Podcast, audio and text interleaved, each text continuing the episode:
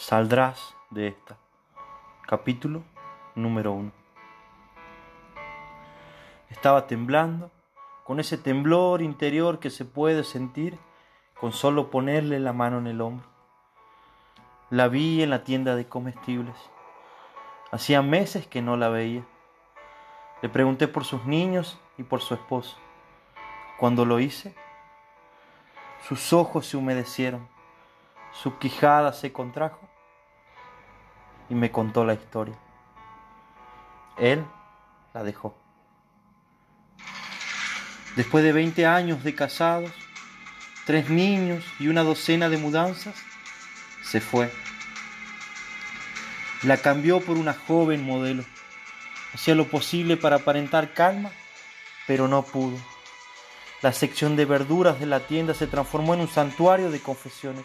Allí, entre tomates y lechugas, lloró. Oramos.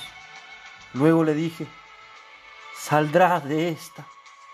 No será sin dolor, no será de un día para otro, pero Dios usará este lío para bien.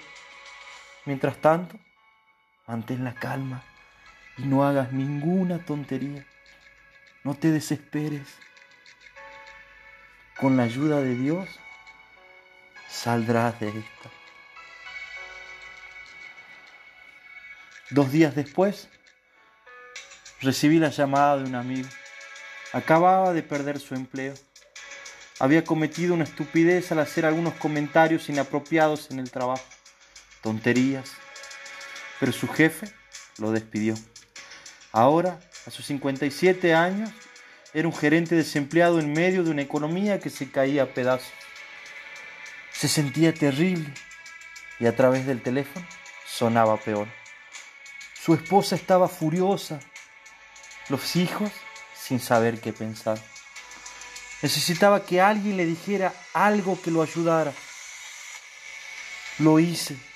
Saldrás de esta. No será sin dolor. No será de un día para otro. Pero Dios usará este lío para bien. Mientras tanto, mantén la calma y no hagas ninguna tontería. No te desesperes. Con la ayuda de Dios saldrás de esto. Luego fue la joven adolescente a quien encontré en el café donde trabajaba. Está terminando su secundaria y espera ir a la universidad el mes que viene. Su vida no ha sido fácil. Cuando tenía seis años, sus padres se divorciaron.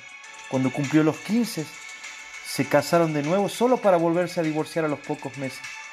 Hacía poco su padre le había dicho que tenía que decidir si quería vivir con su madre o con él.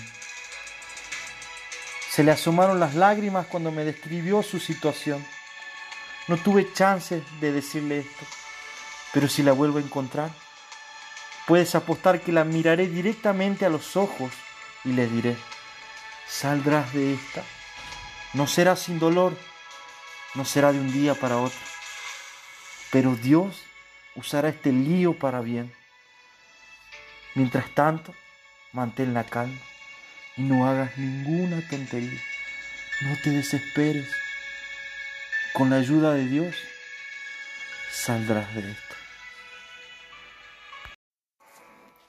¿Atrevido yo? ¿Eh?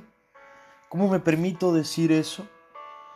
¿De dónde saco la audacia para hacer tales promesas en medio de una tragedia?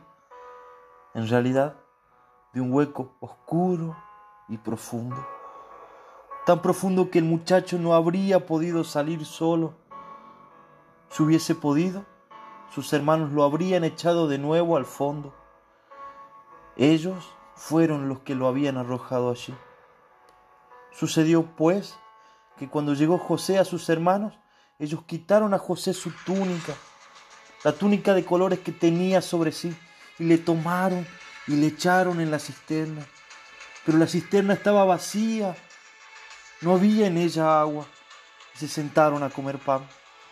Era una cisterna abandonada, rocas filosas y raíces cubrían sus contornos. El muchacho de 17 años yacía en el fondo, barba incipiente, brazos y piernas delgados, manos y pies atados. Tendido sobre su costado con las rodillas contra el pecho, apretujado en aquel espacio tan pequeño. El suelo estaba húmedo con la saliva que babeaba, su mirada desorbitada por el miedo, su voz enronquecida de tanto gritar. No era que sus hermanos no lo escucharan. Veintidós años más tarde, cuando una hambruna había doblegado su arrogancia y su sentimiento de culpa había humedecido su orgullo, habrían de confesar. Vimos la angustia de su alma cuando nos rogaba y no le escuchamos. Estos son los bisnietos de Abraham, los hijos de Jacob, portadores del pacto de Dios a una galaxia de gente. Las tribus habrían de llevar sus estandartes. El nombre de Jesucristo habría de aparecer en su árbol genealógico.